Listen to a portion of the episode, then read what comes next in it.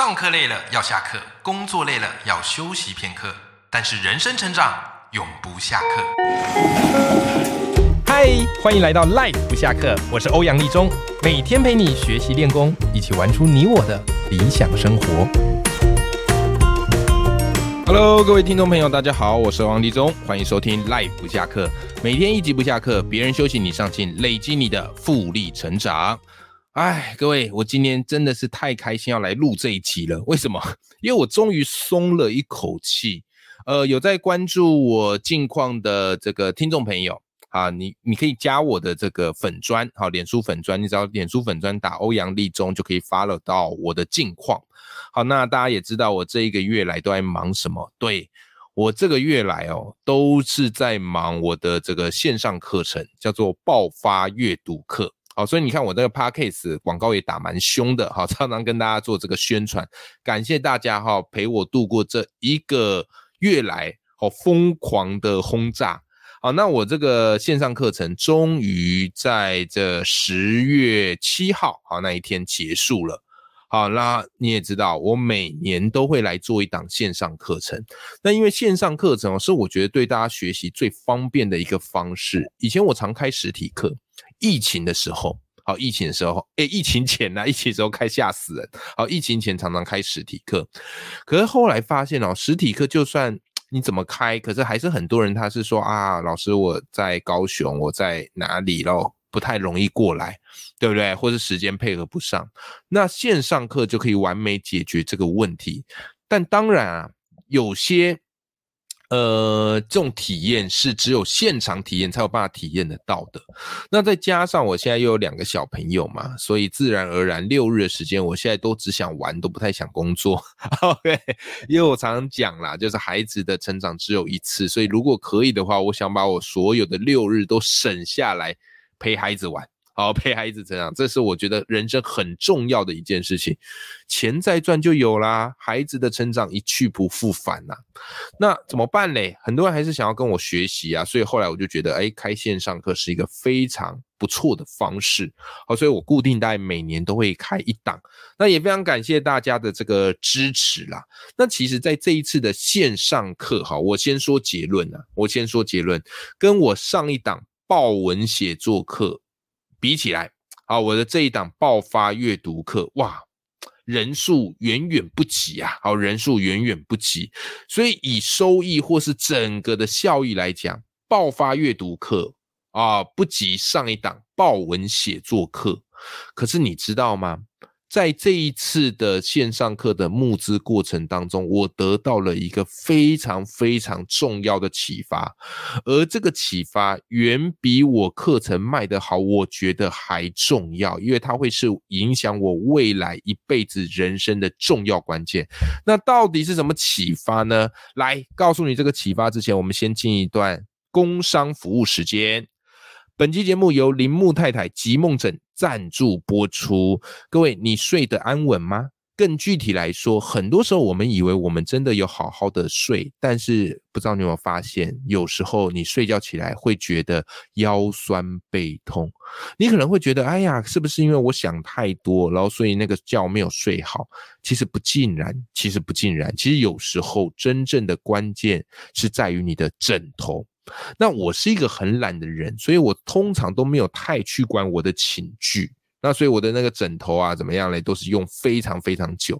直到后来我发现，我过去用那个枕头啊，呃，比较硬。啊，又比较高，结果每次睡起来，哇，肩颈都好酸痛啊！但我也没有太去理会这件事情。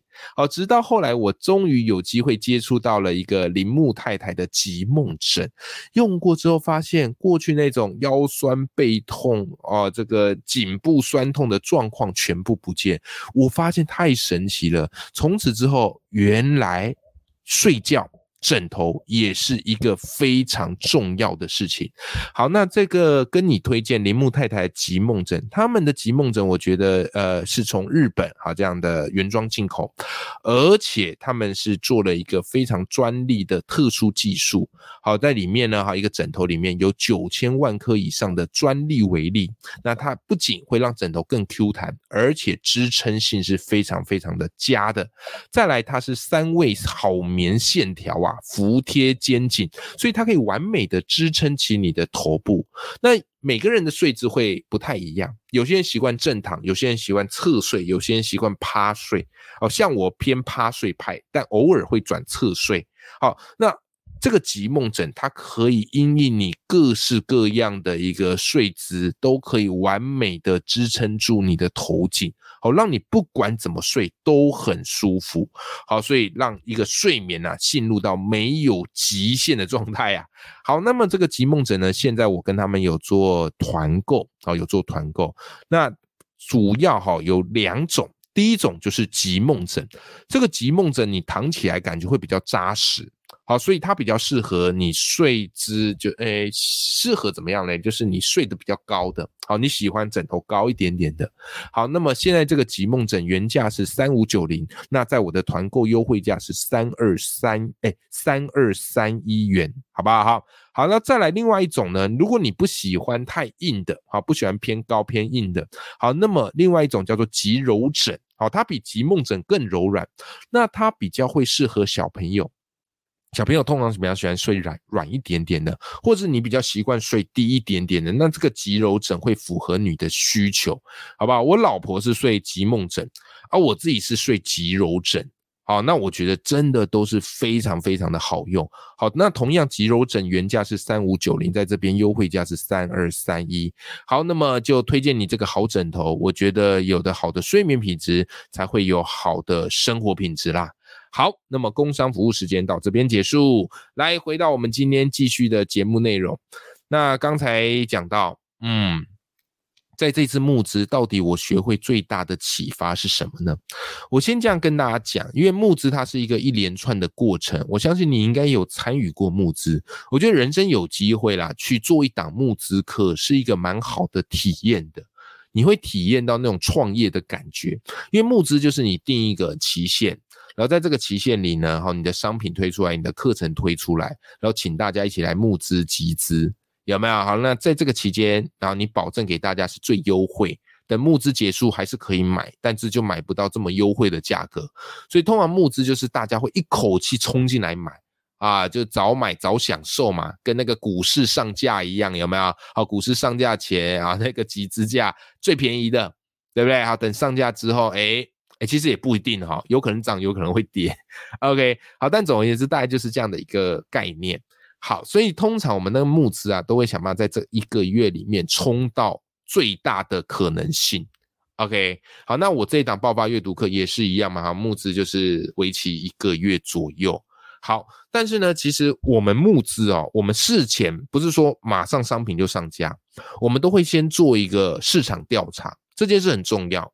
所以你可能有填过，或者有朋友请你帮忙哈，填一些募资的问卷。其实那个募资问卷到底是在做什么呢？啊，一来啦，就是想要了解一下 TA 的需求，想要了解一下消费者喜欢什么。好，比方以爆发阅读课，哈，可能就会问大家说，哎，对这几个章节哪个兴章节最有兴趣，或者想要更进一步知道些什么，好，大家就去填。但是其实我跟你讲，募资问卷，哈，偷偷跟你说，它最重要的关键是在评估这门课大概会卖多少人，OK？好，这才是最重要的，就是我们要去抓这堂课大概可以卖多少人，也来判断一下它的市场性。好，那通常我们这样定出来之后，我们就开始去设计我们的这个募资方案，对不对？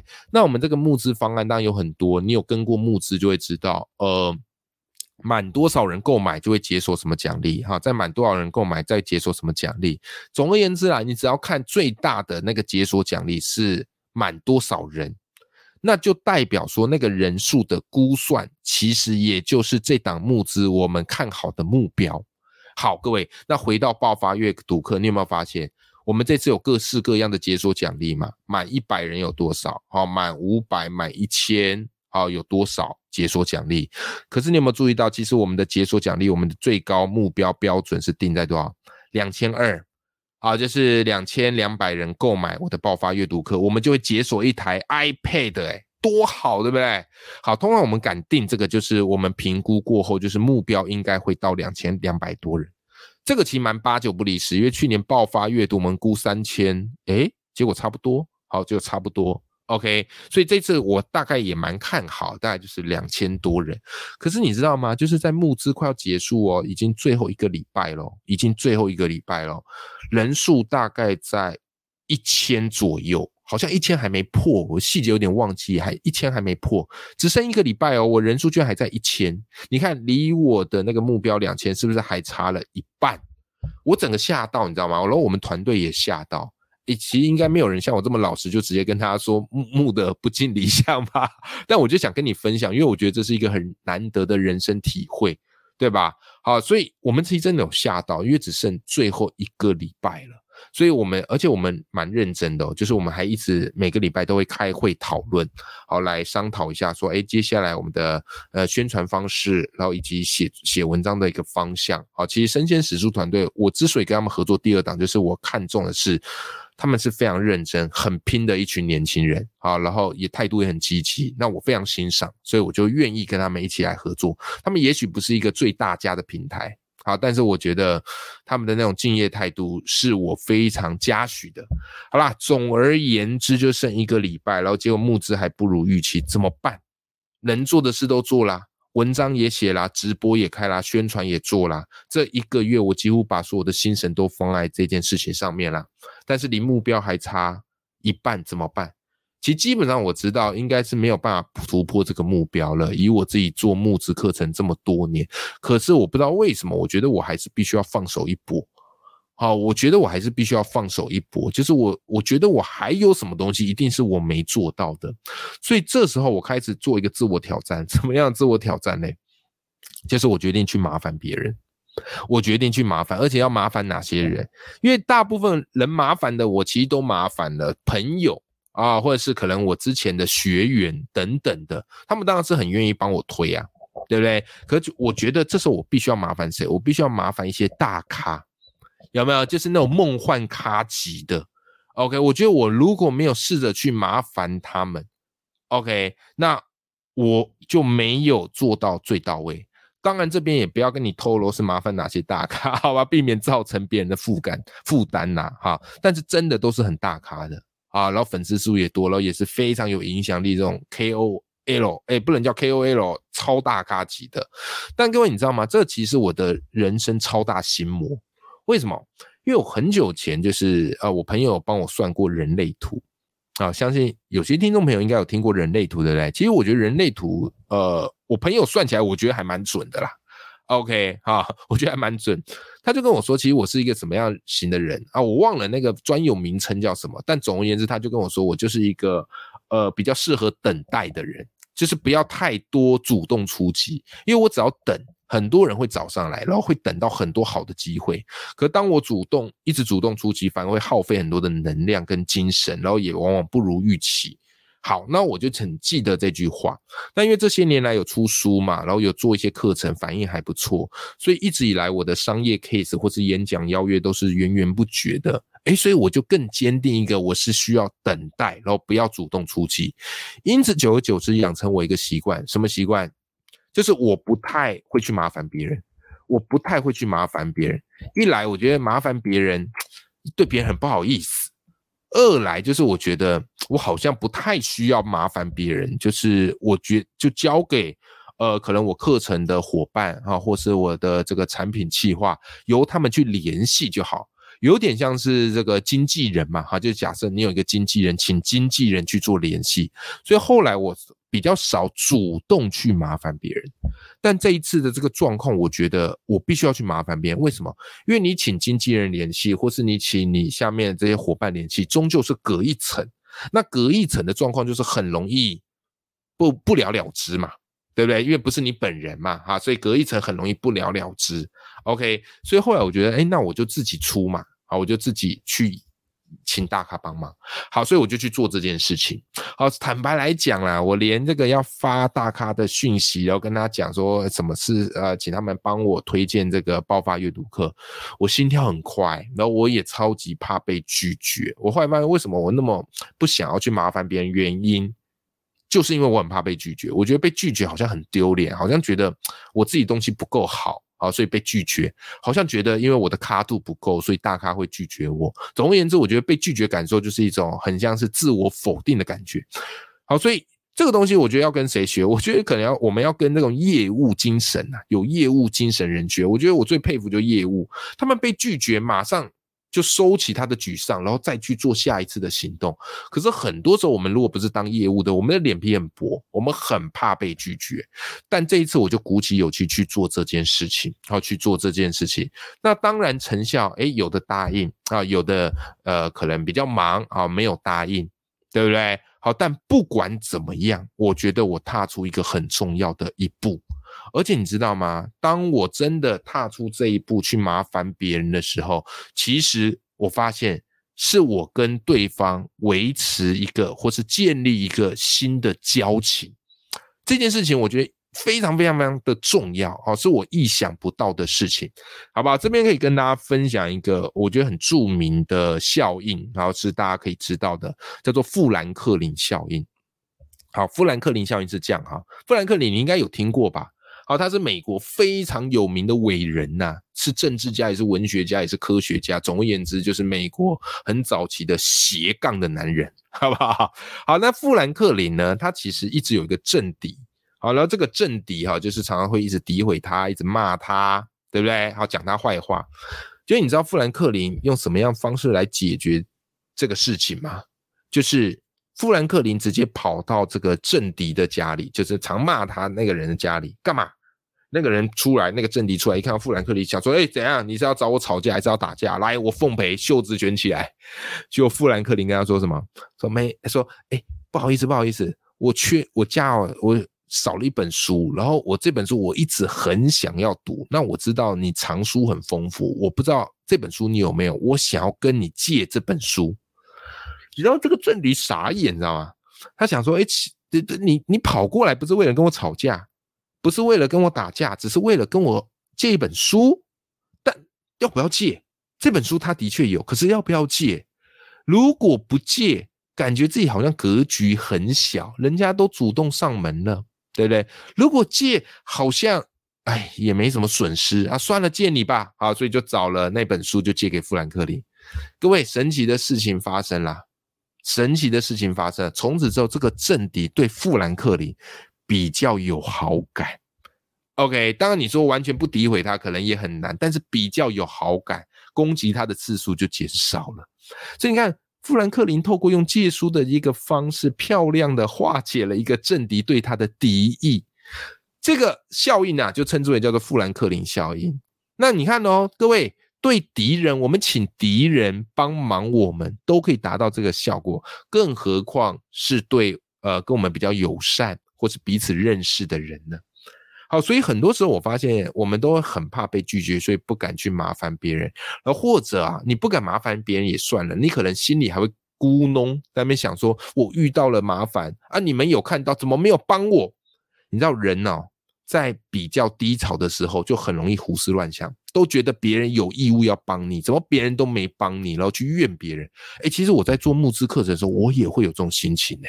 真的，就是我自己不好意思主动麻烦别人，可是我又很希望他们主动来帮助我。你看这个心情很矛盾，然后你心里就会想：哎，我过去也有帮你推课程呐，哎，我过去也有帮你什么事情呐？啊，我过去也有什么买你的什么东西啊？啊，怎么你没有主动帮我？对吧？其实这样一个负面的想法哈，在我这个募资期间一直充斥在脑海里面，因为成效不如预期嘛。好，所以你很容易往坏事去想，然后很容易觉得啊，别人都很冷漠。事实上是什么？事实上就是你没有主动出击，对不对？所以我后来深深的自我检讨之后，我就鼓起勇气主动出击去麻烦别人，好不好？好，所以这个是我在这次募资期间，我觉得一个最重大体会。那为什么我说这个启发比我课程卖得好还重要？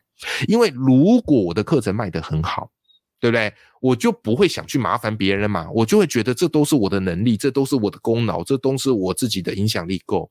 但正因为我课程卖的没那么好，所以我才意识到原来我是有极限的，原来我是有天花板的。原来还有很多事情是我没有注意到的，所以我会变得比较谦卑，好，更愿意去主动麻烦别人。OK，那当然，你麻烦别人这个也是有一些很重要的关键，不是你今天听完这集之后就到处去麻烦别人。各位，你吃闭门羹或是被人家讨厌，那个不要怪我没提醒你哦。来，麻烦别人有几个很重要的事情，第一件事情，请你在麻烦别人的时候要做到实质的互惠。OK，就算你是高攀，但你也要提供你能够给对方的实质互惠。这互惠不尽然是钱，但是你可以做技能交换啊，或者是这种广告交换，告诉对方。所以像我自己的习惯，即使是麻烦熟人呐，因为我知道这个所谓的商业合作，你帮我，哎，让我的收益增加。赚的是我，不是你，对不对？所以自然而然，你就要懂得去谈钱这一块。所以就算麻烦我比较认识的好朋友，我都会这么跟他讲，好吧？这我的方式啦，给你参考，我都会这么跟他讲说：哎呀，也许我知道这个这件事情对你来讲是举手之劳，好，就帮我推荐，对你来讲是举手之劳。但是我觉得哈，有付出就要有回报，好，所以也请你，好，到时候也请你跟我。那个什么，呃，课程团队的伙伴报价，好，我会请我课程团队伙伴联系你，再请您跟他报价，哈，千万不要客气。各位，你看你这样做是不是就是一个很漂亮的提供对方实质互惠，对不对？好，所以这件事我很重要，好，因为很多人他就想说用交情嘛，然后完全也没有提互惠，就对你有好处，然后对人家完全没好处，那人家会答应的几率就会低啦。好不好？好，就算答应了，也可能不会太认真去做。OK，好，再第二个就是被拒绝是很正常，然后你心里不要有疙瘩，好吧？因为这一次我去邀请，其实也很多被拒绝啊，那难免嘛，你心里就会想说，哎，过去我有帮你啊，你怎么这样啊？我东西难道不好吗？其实对于对方来讲，不见得是你东西不好，而是他可能有很多原因，可能他刚好最近很忙啊，然后心神不宁，然后比较累之类的。好，总而言之，就是你被拒绝就算了，然后从零开始，不要有疙瘩，不要觉得啊，就此这样啊，以后老死不相往来。没有，没有，没有，没有，没有。好，人生其实就这样，有帮忙很好，没帮忙我们期望下一次的机会，好吗？好了，再第三个就是什么嘞？麻烦别人，其实关键时刻在麻烦，你的频率不能太高啊，你总是在麻烦别人，你在别人的心中就是一个麻烦的家伙啊。OK，好，所以我相信啊，透过这三个方式哈，就是我们可以善用麻烦，去怎么样嘞，跟人家结交出一些交情。那在这一次的募资课程，虽然我的募资课程不如预期。好，但是我得到一个最重大的收获，就是交情都是麻烦出来的。好的，希望今天这一集对你有帮助。如果对于今天这集有什么想法，或是你有一些亲身的经验，也欢迎你可以留言，好分享给我哦，或者寄信啊，跟我分享一下你麻烦别人的经验啦。OK，好，那永远要记住，眼里有光，心中有火的自己。我们下集见，拜拜。